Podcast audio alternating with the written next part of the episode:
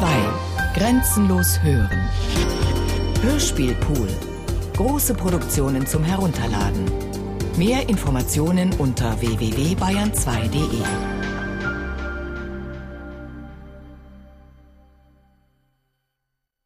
Die Technologie meines Todes.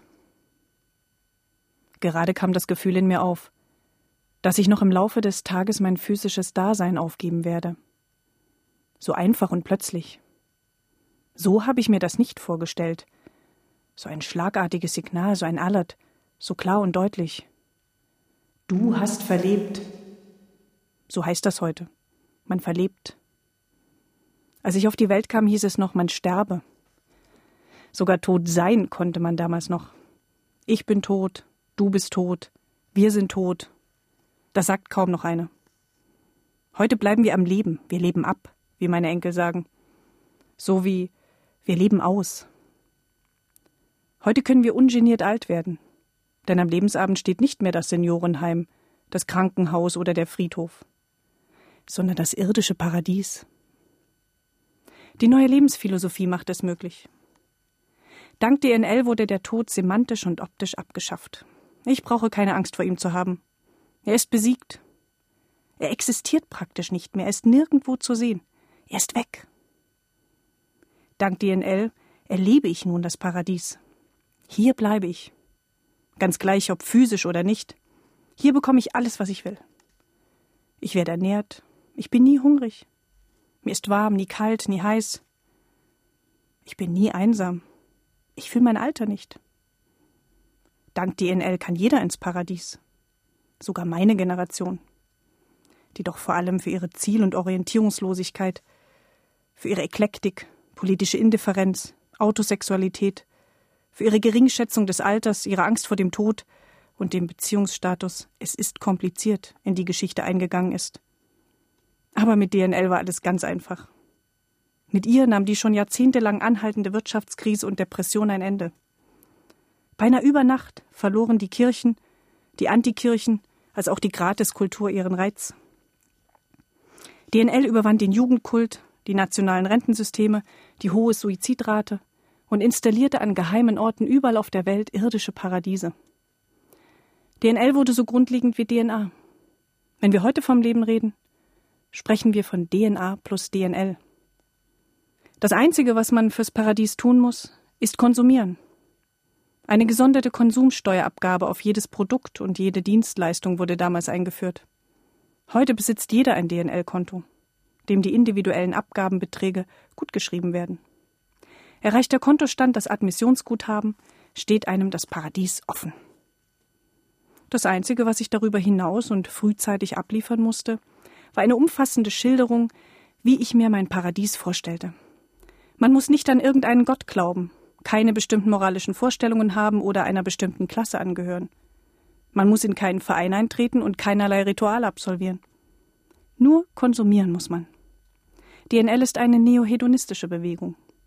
Mit jedem Essen im Restaurant, mit jeder Klavierstunde, mit jedem Erwerb eines Buches oder einer Kinokarte wird ein bestimmter Betrag meinem DNL-Konto gutgeschrieben.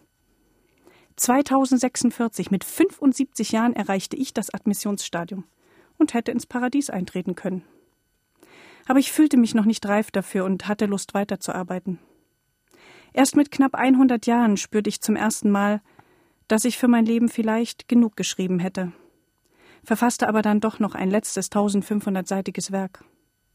Und im Alter von 103 Jahren dann war ich schließlich bereit fürs Paradies und satt vom urbanen Leben.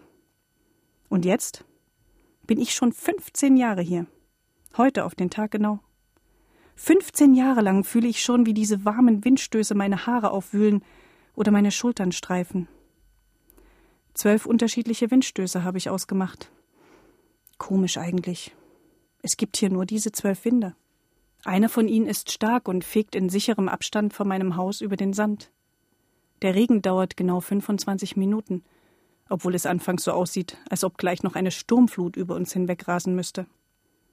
Ein anderer Wind bläst mir sechsmal über den Nacken. Nie hat er mich fünf oder siebenmal gestreift, sondern immer exakt sechsmal. Kurz vorher überfliegt mich eine kreischende Möwe.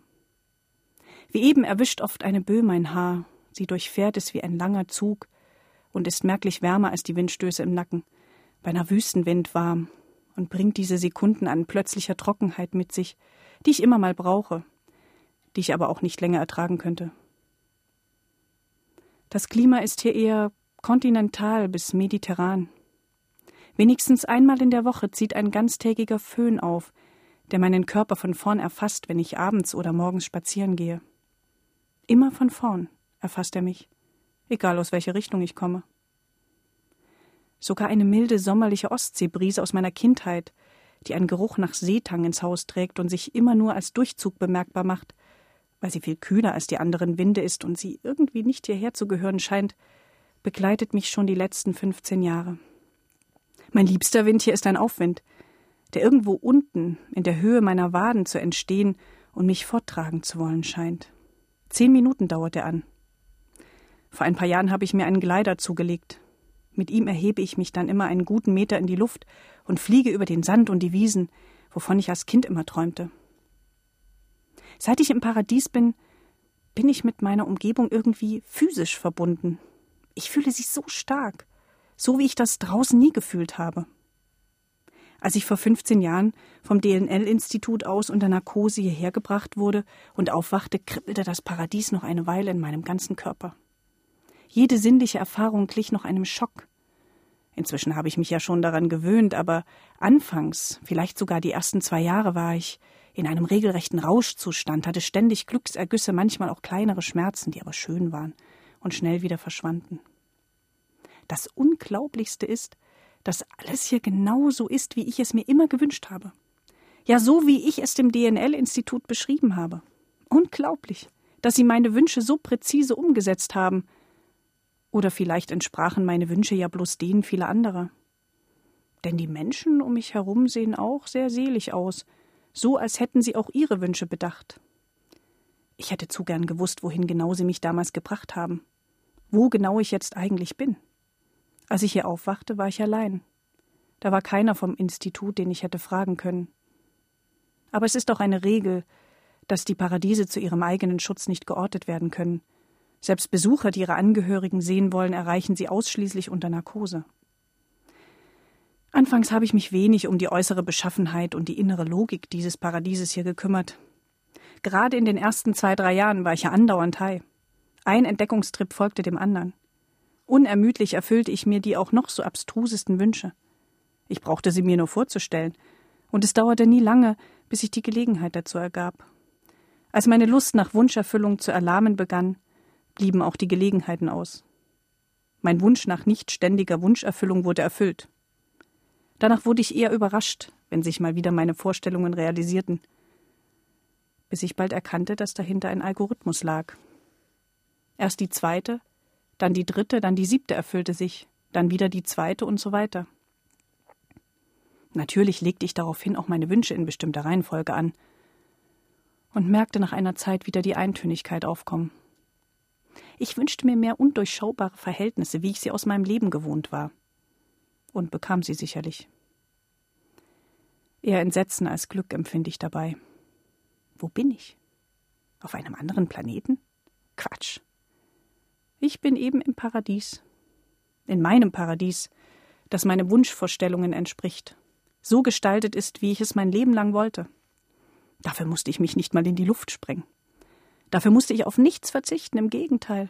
Dafür habe ich das Leben bis zum Schluss voll aufgedreht. Dafür wurden die unbezahlbaren Rentensysteme abgeschafft.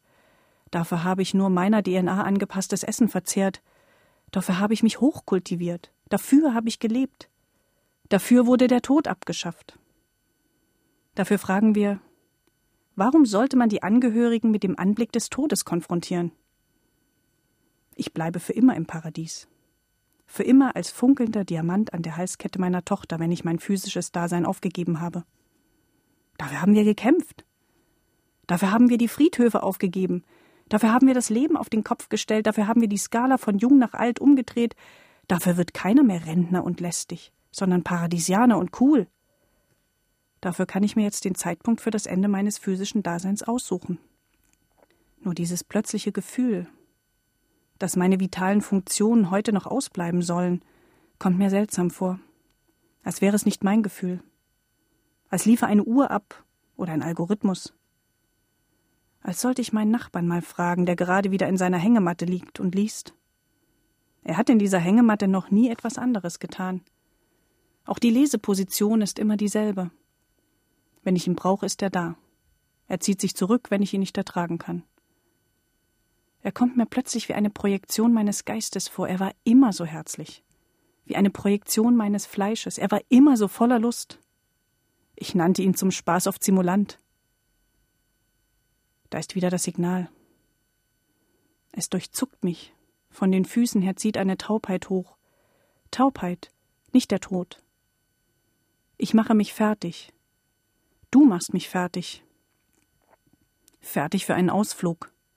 Mein Nachbar kommt mit und schüttelt den Kopf. Das Wort allein steht an keiner Stelle meiner Beschreibung. Ich habe mich hier nie einsam gefühlt. All die Jahre nicht. Ich habe nur gelitten, wenn ich wollte. Wo auch immer ich bin. Heute jedenfalls ist der 21. Juni 2089. Seit 15 Jahren ein Tag voller Licht. Danke, DNL.